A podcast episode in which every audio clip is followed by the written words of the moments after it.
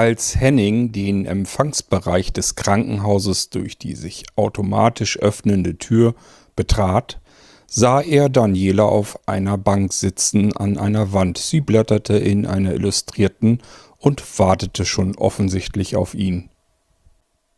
Die beiden hatten am Tag zuvor ihre Telefonnummern ausgetauscht. Heute am frühen Nachmittag hatte Henning dann eine Nachricht von Daniela bekommen, dass sie heute entlassen würde, eben am frühen Nachmittag. Dann hatte Henning Dorothea angerufen, ob sie ihn etwas früher vertreten würde können, damit er dann Daniela im Krankenhaus würde abholen können. Und da war er nun. Hat hier jemand vielleicht ein Taxi bestellt? fragte Henning. Daniela blickte aus ihrer Illustrierten auf. Sie war so darin vertieft, dass sie ihn gar nicht bemerkt hatte. Oh, da sind Sie ja schon. Ich hab noch gar nicht mit Ihnen gerechnet. Na, das ging ja flink. Sie stand auf und nahm meinen Briefumschlag vom Tisch vor sich liegend in die Hand. Vermutlich ihre Entlassungspapiere und andere Dokumente vom Krankenhaus. Ansonsten hatte sie nichts weiter dabei. Kein Wunder, man hatte sie hier eingeliefert in ihrer Unterwäsche, und sonst hatte sie sprichwörtlich nichts anderes als ihr Hemd am Körper.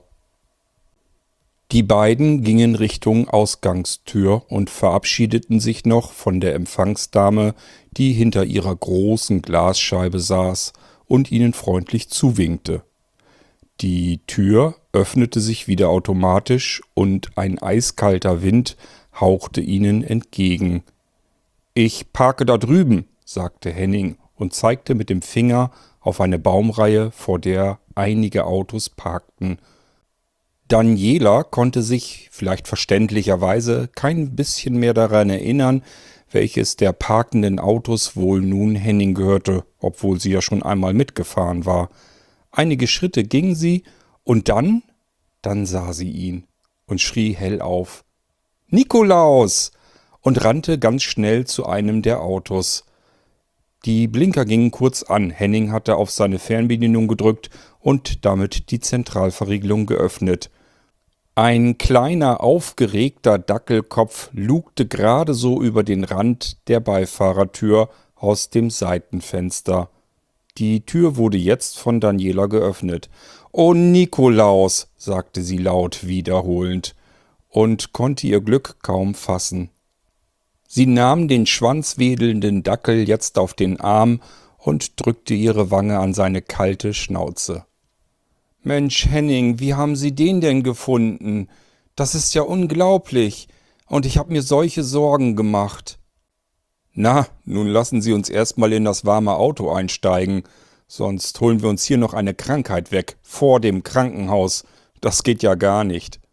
Beide stiegen ein, und Daniela hielt immer noch ihren Dackel im Arm, während Henning anfing zu erzählen.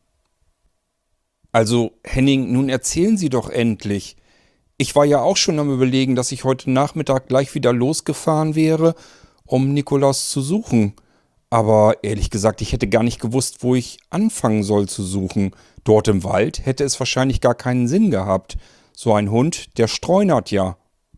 Nun sagen Sie doch schon und spannen Sie mich nicht auf die Folter. Wie konnten Sie Nikolaus finden? Eigentlich war das ganz einfach sagte Henning nun. Wissen Sie, Daniela, dort, wo Sie in das Eis eingebrochen sind, dort im See, in dem Wald, da haben wir als Kinder immer gespielt. Ich komme ja hier aus der Gegend. Im Sommer sind wir dort baden gegangen und im Winter Schlittschuh laufen. Also wusste ich auch, dass ein paar Meter durch den Wald hindurch ein kleiner Weg entlang führte. Der war noch nicht mal befestigt. Ist er heute übrigens immer noch nicht, wie ich feststellen musste. Und an diesem Weg befinden sich drei kleine Häuser. Und ich habe mir gedacht, wo würde ich als frierender, nasser Hund denn wohl hinflüchten? Also fuhr ich gestern, nachdem ich sie im Krankenhaus besucht hatte, genau dorthin zu den drei Häusern, und dann klingelte ich der Reihe nach durch. Bei dem ersten Haus öffnete mir der Sohnemann. Der hatte von nichts eine Ahnung, nie einen Hund gesehen und es interessierte ihn alles auch gar nicht weiter. Also ging ich weiter zum zweiten Haus. Ein Mann öffnete die Haustür. Ich stellte mich ihm vor und erzählte ihm, dass ich auf der Suche nach einem nassen Dackel sei, der dort im See, im Eis, eingebrochen war und nun wahrscheinlich Zuflucht suchen würde, ob er vielleicht einen Dackel irgendwo bemerkt hätte. Doch er schüttelte mit dem Kopf, kam dann aber auf die entscheidende Idee. Er verriet mir nämlich, dass vom Nachbargrundstück her seit ein oder zwei Tagen, so ganz genau war er sich da nicht sicher, ein Kläffen herkam. Er fragte deswegen schon seine Frau, ob die Nachbarn sich einen Hund angeschafft hätten, doch die wusste auch von nichts. Das war natürlich für mich der entscheidende Tipp. Ich musste also nur noch ein Haus weitergehen und war mir zu dem Zeitpunkt schon relativ sicher, ich hätte Nikolaus gefunden. Also tat ich das. Ich ging ein Haus weiter und klingelte erneut an der Tür. Eine ältere Dame öffnete mir hier nun die Tür, und ich wiederholte die Geschichte von meiner Suche nach dem Dackel. Sie bat mich herein, Sie ging mit mir in ihre Küche. Schön herrlich mollig warm war es dort. Und Daniela, Sie werden es nicht glauben, was dort auf einer Wolldecke in der Ecke der Küche lag. Ich sah einen dahinschlummernden Dackel auf dieser Wolldecke liegen. Er nahm überhaupt keine Notiz von mir. Er war weder aufgestanden, geschweige denn überhaupt aufgewacht. Er schlief dort auf der Decke, als sei das das Normalste auf der Welt. Nun war ich mir natürlich nicht restlos sicher, dass es sich hierbei um Nikolaus handeln würde. Ich kannte ihren Hund ja nun nicht. Also rief ich ihm bei seinem Namen. Nikolaus. Er öffnete nur einmal kurz seine Augen, um sie dann gleich wieder gähnend zu schließen und weiter zu schlummern. Das interessierte ihn offensichtlich alles überhaupt nicht. Die ältere Dame erzählte mir nun, dass sie diesen Hund vor zwei Tagen vor ihrer Haustür aufgefunden hatte. Er lag dort winselnd, zitternd, wie ein kleines Häufchen Elend. Sie ließ ihn herein, breitete eine große Wolldecke in der Küche aus, gab ihm zu fressen und zu saufen und überlegte nun, wie sie das Härchen dieses Hundes wohl ausfindig machen könnte. Sie schaute täglich in die Tageszeitung, ob dort jemand seinen Hund suchen würde, und überlegte schon, ob sie selbst eine Anzeige in die Zeitung setzen würde, um anzukündigen, dass sie diesen Hund aufgefunden hatte. Der Hund musste irgendwie wieder zu seinem Härchen kommen, das war ihr schon klar von Anfang an. Deswegen war sie eben ganz erfreut, dass ich an ihrer Tür klingelte und nun diesen Hund hoffentlich wieder mitnehmen könnte. Ich versprach der älteren Dame, mich um diesen Hund zu kümmern und nahm ihn mit. Würde er jetzt Ihnen gehören, wäre es also Nikolaus, wäre ja alles in Butter und alles wäre genauso gelaufen, wie es hätte laufen sollen. Und wenn nicht, dann hätte ich mich eben darum kümmern müssen, dass dieser Hund zu seinem richtigen Härchen kommt. Aber es hat ja alles geklappt, sagte Henning und lächelte Daniela an. Als Henning die beiden, Daniela und Nikolaus, nach Hause fuhr, fragte er Daniela, ob er sie auf ein Stückchen Kuchen und eine Tasse Kaffee würde einladen dürfen, denn er kannte einen Café ganz in der Nähe von Danielas Wohnung. Sie überlegte nur sehr kurz, denn offen gestanden war sie sehr froh, gleich nicht allein in der Wohnung sitzen zu müssen und sich mit jemandem unterhalten zu können, und außerdem würde sie dann Henning noch etwas besser kennenlernen, haben Sie denn vielleicht noch ein paar Minuten mehr Zeit, Henning, und würden auf mich in der Wohnung warten? Denn ehrlich gesagt, im Krankenhaus ist ja nur Katzenwäsche angesagt und ich sehne mich nach einer heißen Dusche und danach würde ich mich noch umziehen. Aber ich würde mich wirklich sehr freuen, mit Ihnen in das Café zu gehen. Ich war schon öfter dort und die sind sehr hundelieb. Nikolaus könnte ich sogar mitnehmen. Natürlich warte ich gerne auf Sie, das macht mir überhaupt nichts aus. Ich habe mir extra für den Rest des Nachmittags freigenommen und habe alle Zeit der Welt. Schön, dass wir zusammen ins Café gehen. Ich freue mich. Henning? Was denn? Meinen Sie nicht, dass es eigentlich angebracht wäre, dass wir uns duzen? Ich finde, wenn ein Mann einer Frau dabei hilft, sich die Kleidung auszuziehen, dann ist das Sie vielleicht nicht mehr angebracht, oder? da, Da hast du allerdings recht, Daniela, das stimmt wohl. Es war Heiligabend. Daniela saß in einer schönen alten Holzkutsche auf der rechten Seite. In der Mitte saß Nikolaus, der kleine Rauhardackel, und war mal wieder am Gähnen. Offensichtlich hätte er schon wieder schlafen können. Daneben saß Henning. Die drei saßen in seiner Kutsche, auf seinem Karussell. Vor ihnen das Gespann aus den Holzpferden, und das Karussell begann sich zu drehen. Überall funkelten die Lichter des Karussells. Daniela war im siebten Himmel. So etwas hatte sie noch nie erlebt. Der Weihnachtsmarkt war längst geschlossen. Hier war nichts mehr los. Dürfen wir das denn? fragte Daniela. Bekommst du da nicht Ärger, wenn du hier jetzt einfach das Karussell anmachst? Das kann gut sein, aber das Risiko gehe ich ein, sagte Henning. Jetzt wollen wir erst mal schön eine kleine Kutschfahrt machen. Zwar nur im Kreis, und die Zossen da vorne sind auch nicht echt, aber ich hoffe, es gefällt dir trotzdem. Ich finde es herrlich, sagte Daniela und lächelte übers ganze Gesicht.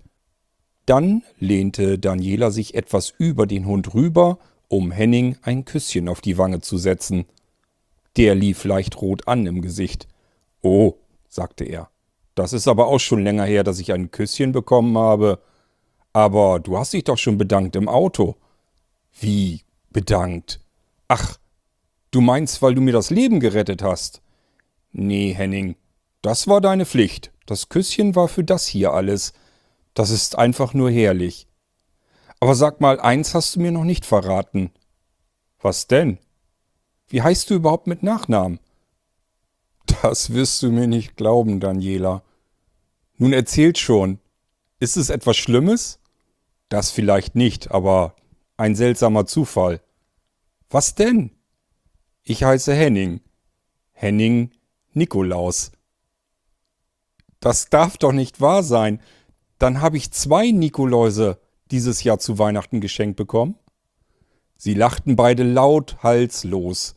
Das Lachen konnte man quer durch die Straße hören, über den geschlossenen Weihnachtsmarkt hinweg, quer durch die ganze Stadt. Es war die schönste Weihnachtszeit für die beiden, die sie je erlebt hatten. Ihr hörtet die weihnachtlich tönende Wunderwelt, diesmal mit meiner Geschichte Zwei Nikolause zu Weihnachten. Ich hoffe, sie hat euch sehr gefallen. Es handelt sich hierbei wieder um eine Echtzeiterzählung.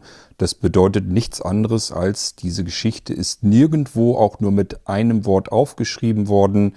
Ich musste sie erzählen, während ich darüber nachdachte, was ich als nächstes sagen möchte. Das ist eine relativ interessante und auch für mich spannende Möglichkeit, Geschichten zu erzählen, ohne sie vorher aufschreiben zu müssen. Mir ist dabei natürlich klar, dass sich das ein wenig anders anhört, als wenn man eine Geschichte flüssig abliest. Aber genau da ist das Problem, flüssig ablesen wäre bei mir überhaupt nicht mehr möglich und deswegen versuche ich die Geschichte eben in dem Moment, wo ich sie mir einfallen lasse, auch zu erzählen und spreche sie in ein Mikrofon, so dass sie dann zu euren Ohren kommt und ich hoffe, ihr hattet eine gemütliche Zeit und euch hat die Geschichte gut gefallen. Mal sehen, ob ich das im nächsten Jahr auch wieder so hinbekomme, das werden wir dann sehen. Von einer kleinen Begebenheit möchte ich euch am Schluss aber noch etwas erzählen. Ich habe im Herbst jemanden getroffen, den treffe ich nur alle paar Jahre. Und dann erzählt man sich natürlich kurz was, begrüßt sich. Das war auf einer Feier. Also viel Zeit hatten wir nun auch nicht zum Quatschen. Aber er legte so seinen Arm auf meine Schulter und fragte, wie es mir ginge und was es so Neues zu berichten gibt. Und ich erzählte wahrheitsgemäß, mir geht es soweit gut und alles sei beim Alten, nichts Besonderes, nichts Aufregendes, nichts Neues.